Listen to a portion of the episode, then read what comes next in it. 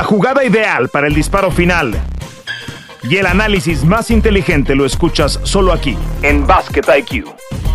Bienvenidos. Cuando restan alrededor de 13, 12 partidos para que termine el calendario regular de la NBA, acá estamos en Basket IQ, Toño Rodríguez, Fernando Tirado. No hay muchas novedades. Los Bucks han retomado la punta en la conferencia del Este parece ser el equipo más sólido al momento. Los Nuggets siguen encabezando la conferencia del oeste y los Grizzlies, que es el equipo que atraviesa la mayor cantidad de dramas en esta temporada, se mantienen peleando por ese segundo sitio de privilegio. Tiene marca de 6-4 en los últimos 10 partidos. Pero la historia de la NBA, Tony Saludo con mucho gusto, es lo que ocurre con Ja Morant. Porque no se quedó solamente en aquella imagen de la supuesta arma de fuego, de la cual eh, esquivó una bala y salió bien librado, sino de las últimas imágenes que han salido alrededor de él en un club nocturno, rodeado de dinero, con una, chica que eh, pues le está haciendo un baile a, a. Y eso, bueno, pues le ha traído que todavía no pueda regresar a jugar con los Grizzlies de Memphis y que esto sea incluso incierto. Eh, su retorno está en una eh, terapia de asesoramiento, de, acuerdo a lo describe eh, Adrian Wojnarowski, y veremos para cuándo regresa y esto cómo le impacta al equipo de los Grizzlies, Toño.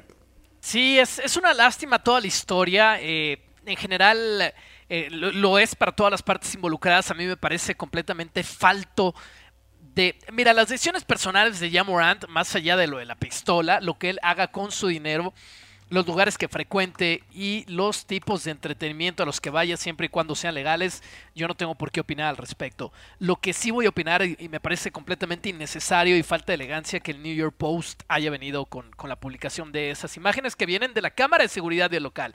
Entonces seguramente pagaron por esto o adquirieron vía, eh, digamos, una filtración esto más de nota de paparazzi, porque no sé qué piensas tú, Fer. Es algo. No, es, una bajeza, ¿no? es lo primero que yo quiero poner. Es una bajeza, Toño, ¿no? Porque no, no vamos a juzgar si, si se va a donde se vaya ya Morant y si es padre de e, Esa es su bronca. Y es algo de lo que no tenemos por qué hablar.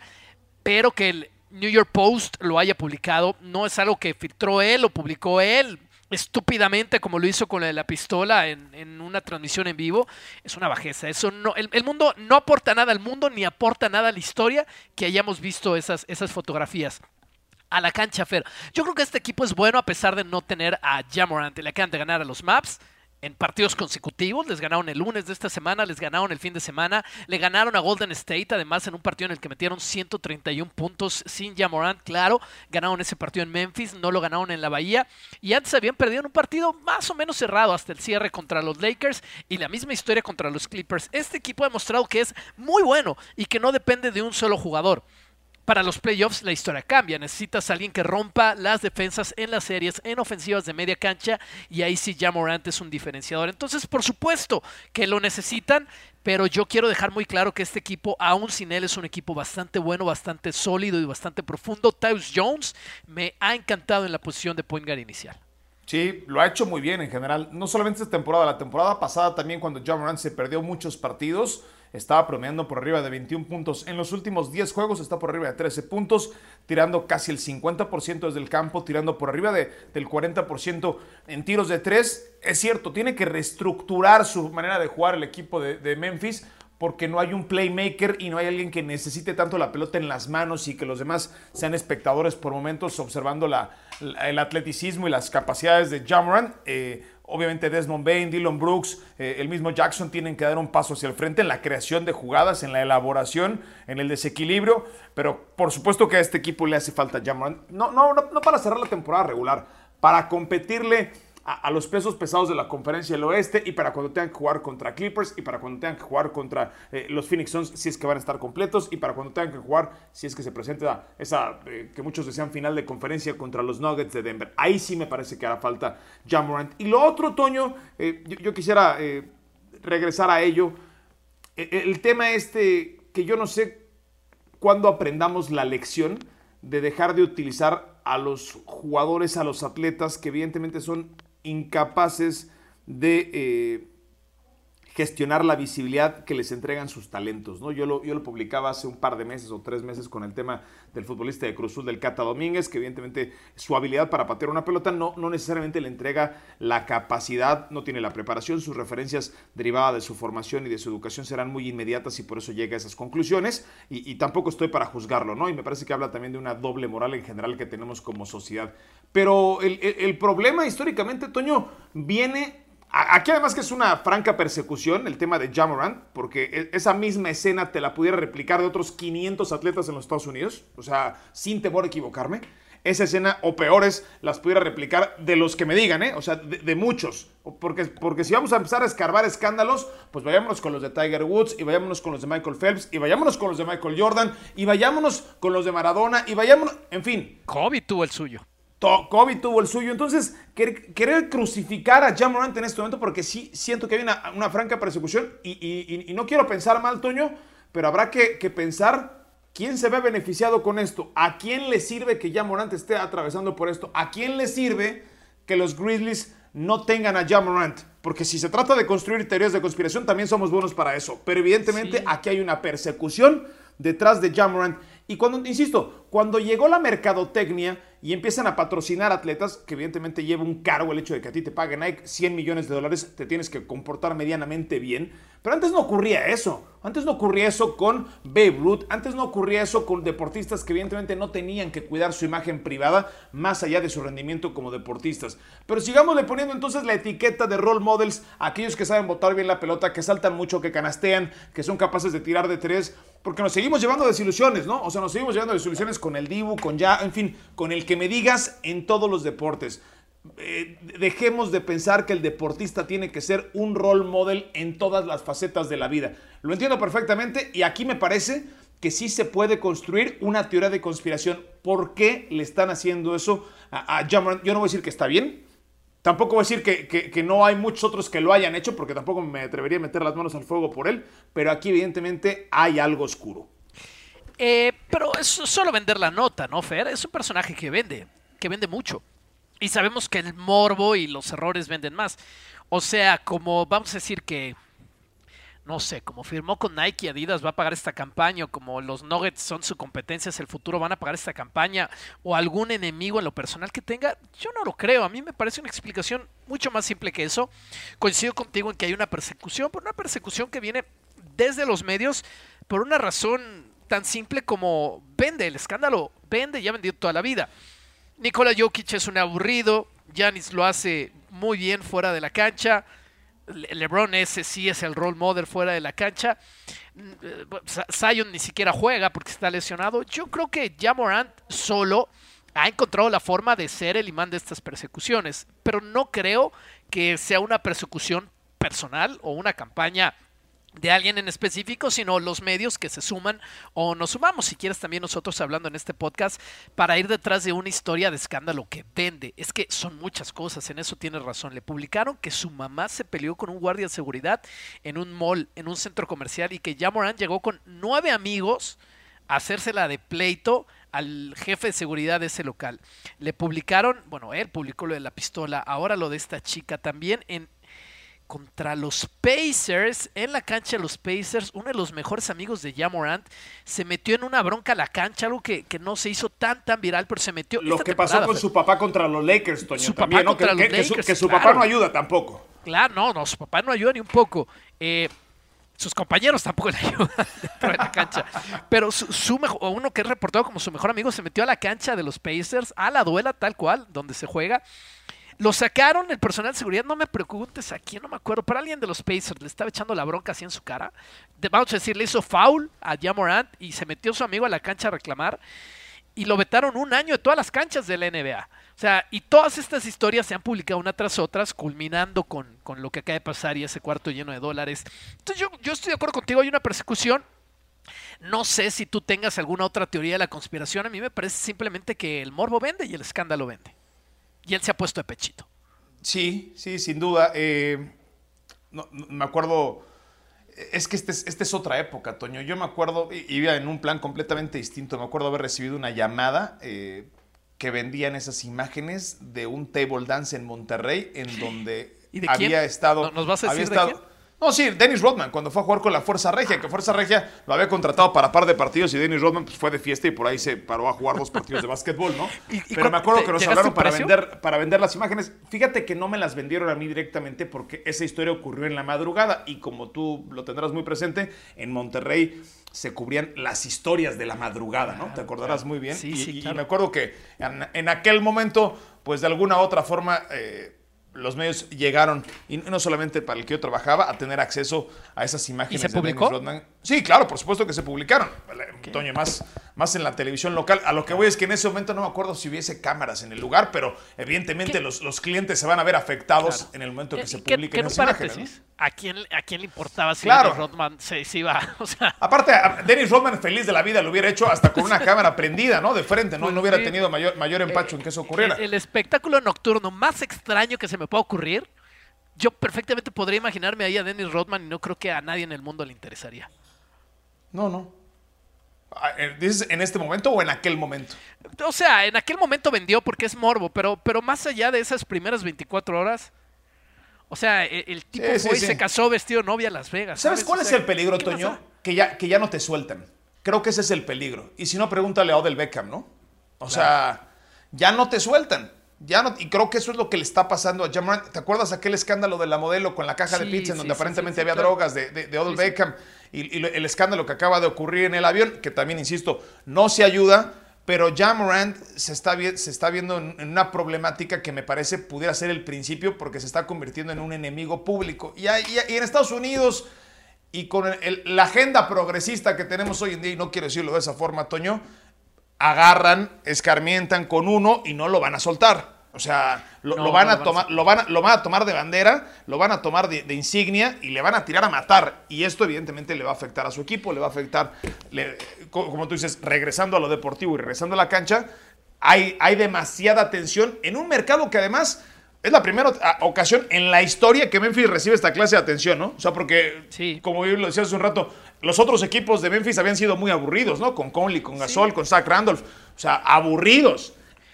Cero, cero mediáticos. Esto trae a la, a la, palestra, trae las primeras planas a los Grizzlies de Memphis por primera ocasión en su historia. Sí, aquel de Green and Grind era, un equipo, yo creo, el de Conley y el de Gasol, bastante, bastante meritorio lo que sean dentro de la cancha, pero en cuestión mediática no tiene nada que ver con, con una superestrella de tamaño que es mm, Jamorant. Ahora él se tiene que ayudar, Fer. Porque hay un tema más allá de sus decisiones, eh, de las cuales no vamos a hablar, porque es su bronca y nada más suya. Eh, es evidente que él deja tú para estar en paz con los escándalos, que eso es parte el crecimiento en su carrera.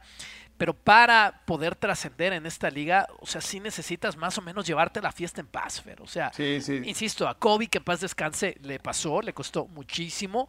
Eh, bueno, Magic Johnson, uff, o sea, ¿qué decir del escándalo que tuvo en su familia Magic Johnson, que le llevó hasta un tema de salud?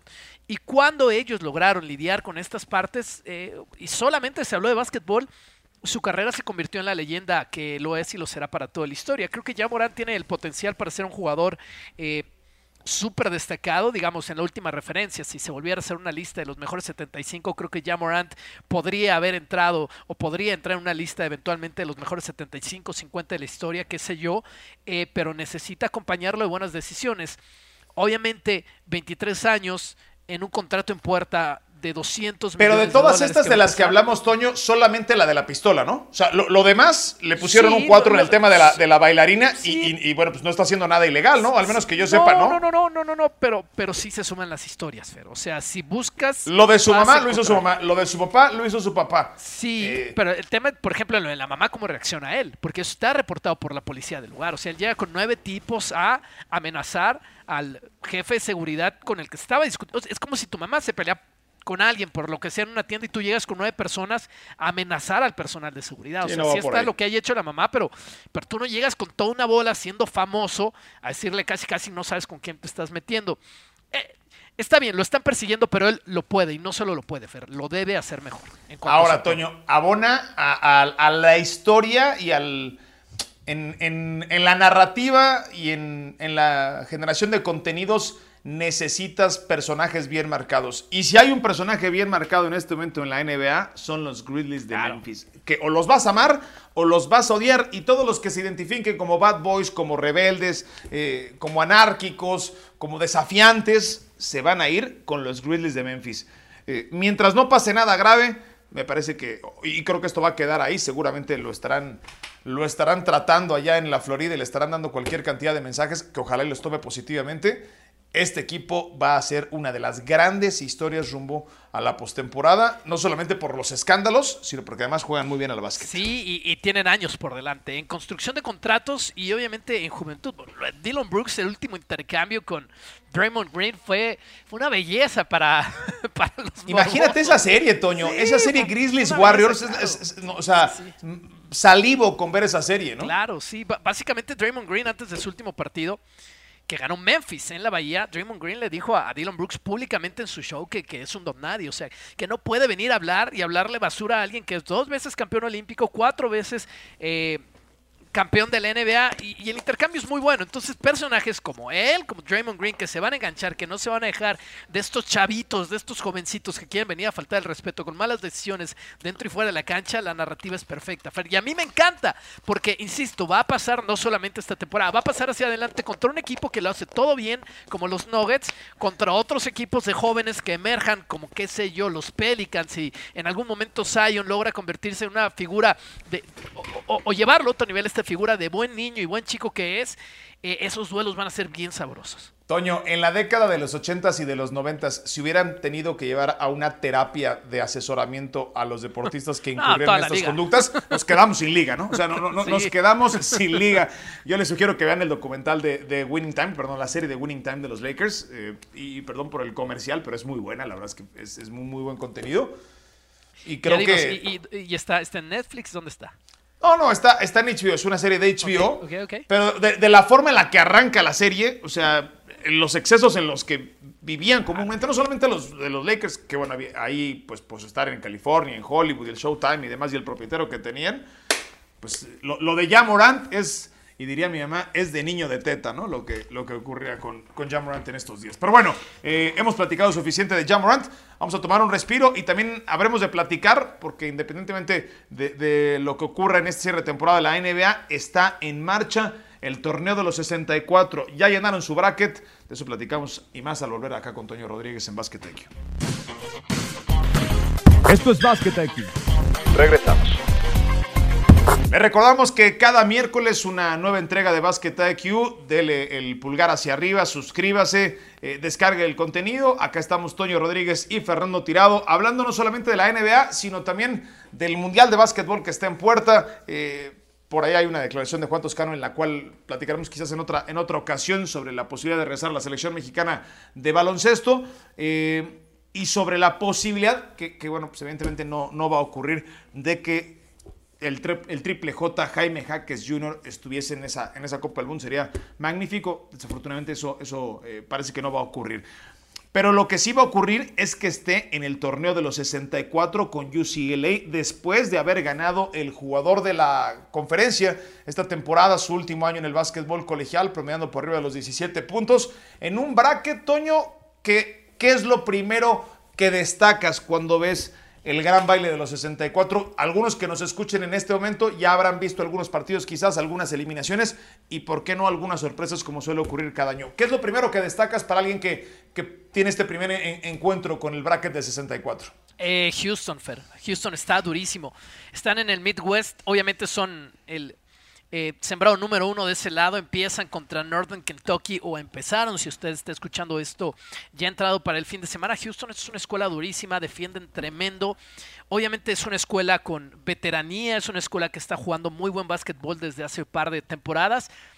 Y yo creo que es el gran rival a vencer en, todo el torneo nacional. Eso quiere decir que no van a ganar el torneo nacional porque siempre que hay un rival a vencer eh, le terminan cortando la cabeza hasta más pronto de lo que pensamos, pero contestando la respuesta a eso y también veo buen camino para UCLA, la, escuela de Jaime Jaques, obviamente que en México estamos apoyando por él, por lo hemos tenido, él es amigo de, de Basket IQ, estuvo en nuestro podcast gracias a, a, Gabo, Gabo Garduño, nuestro productor que gestionó y peleó mucho esa entrevista, eh, pero no solamente por eso, Fer, sino porque es una escuela que, que está viviendo su último momento esta generación con con, con, lo que dejó Yusan, que ya no está obviamente en el programa, pero sí con, eh, digamos, el incremento en el juego del mejor del Pac-12, que fue Jaime Jaques, y con Tiger Campbell. Es una escuela que está teniendo una especie de última llamada con esta generación y ve un camino abierto porque son la siembra número dos de ese lado empiezan o empezaron contra UNC Asheville. Y del otro lado, digamos en la parte alta, obviamente en el oeste, en ese mismo bracket está Kansas, que empezó o va a empezar contra Howard. Eh, y Kansas, obviamente son los Jayhawks, son los campeones nacionales, pero créeme Fer, yo he dicho varios partidos de Kansas, sobre todo en el cierre de la temporada y en el torneo de la conferencia y no es el mismo equipo que fue la temporada pasada, entonces eh, después está Yukon, después está Gonzaga, que lo mismo no es el Gonzaga de los últimos dos años, yo creo que UCLA tiene camino para ganar esa región y estar en el Final Four. Ahora, Toño, cuando uno voltea a ver el bracket y no encuentras ciertos equipos que suelen estar ahí, ¿no? Y después de lo que pasó la temporada pasada con North Carolina. Eh, se empiezan a terminar ciclos, eh, como terminó el de, el de Coach K, como se está terminando en Syracuse el de Jim Boehm, eh, Rick Barnes, que con Tennessee llega a su vigésima sexta aparición y empieza esta, esta evidente reconstrucción de programas y, llegando entrenadores jóvenes. el caso de Samson, que se mantiene vigente después de haber estado mucho tiempo en Oklahoma y ahora poniendo en protagonismo al equipo de los Cougars. y en nombres propios, Toño, algunos jugadores en particular sobre el cual los aficionados tengan que poner los ojos en este torneo de los 64? Porque, claro, la conversación del draft de la NBA versa, parece que son los únicos dos que van a ser seleccionados, ¿no? Scott Henderson del Ignite en la G League y por supuesto lo de Víctor Wenbayama. Pero yo el otro día vi eh, un, mock draft exclusivamente de la NCAA y hay, y hay, jugadores que evidentemente no tendrán esa, esa visibilidad y esa proyección como eh, Henderson y como el francés, pero que hay que ponerle la lupa a esa clase de jugadores en el terreno de los 64. Sí, por supuesto. Uno de ellos es, es eh, de Alabama, Brandon Miller. Es un jugador que va a estar en, en los picks de lotería, es decir, en los primeros picks del próximo, del próximo draft. Es un jugador bastante alto para la posición en la que está. Él juega de 3, eh, es un jugador que mide 6'9, es, es, es, un novato que va a ser un one and done, es, eh, es un alero, es un forward. Y, yo es a la, pieza a la que le quiero pedir a la gente que le pongan atención. Brandon Miller, eh, porque además está metido en una historia tremenda, Fer. Quiero ser breve en esto. Alabama es eh, una escuela digamos, normalmente de fútbol americano, ¿no? Pero en el sí, de básquetbol han crecido tanto en las últimas tres temporadas y la llegada de Miller a través del reclutamiento para este año es una gran muestra de eso, que ahora son sembrados número uno en su región, en una región en la que está Virginia, en una región en la que está Baylor, en una región en la que está Arizona y ellos, un programa tan tradicional de fútbol americano, están sembrados en el primer lugar. Pero nada de esto es importante en la historia de Brandon Miller y de su equipo. Un compañero de equipo, eh, está ahora detenido y procesado por asesinato. Darius Miles, él era jugador hasta el 15 de enero de este año del programa de Alabama. En una noche, afuera del campus, asesinaron una chica, Joan Harris. Eh, Miles y un amigo de él de apellido Davis, Michael Lynn Davis. Fue un enfrentamiento a balazos. Miles era parte activa del roster del equipo de básquetbol de Alabama. Y hay una investigación corriendo de la policía en la que Brandon Miller es, de acuerdo con una declaración de la policía, tuvo el arma de fuego que se usó para este asesinato en su carro minutos antes de que ocurriera este Qué asesinato. Qué locura. Entonces, a Miles ya le costó estar en la cárcel en este momento. La otra persona no era parte del equipo y Brandon Miller estuvo ahí durante este tiroteo, él estuvo ahí presente y él estaba manejando su carro. Entonces la investigación sigue en curso, aparentemente no va a tener mayores problemas. Ha cooperado él y su abogado todo el tiempo con esta investigación, no se ha perdido un solo partido de enero para acá por esta causa. Pero así como hablábamos en el primer bloque de Jamorant, va a traer muchísima atención negativa para Alabama en el transcurso de este torneo.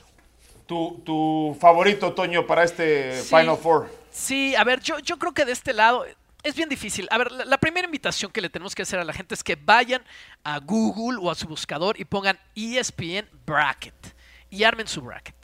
y, armen a lo loco sin tener conocimiento quién le va a ganar. Hay, un, hay, una opción en 6 billones, así que no, para, hacerlo perfecto, ¿no? O sea, Nunca nadie en la historia lo ha nadie, nadie, en la historia es mucho más fácil. Por mayor cantidad que ustedes metan, no lo van a hacer, no lo vamos a hacer.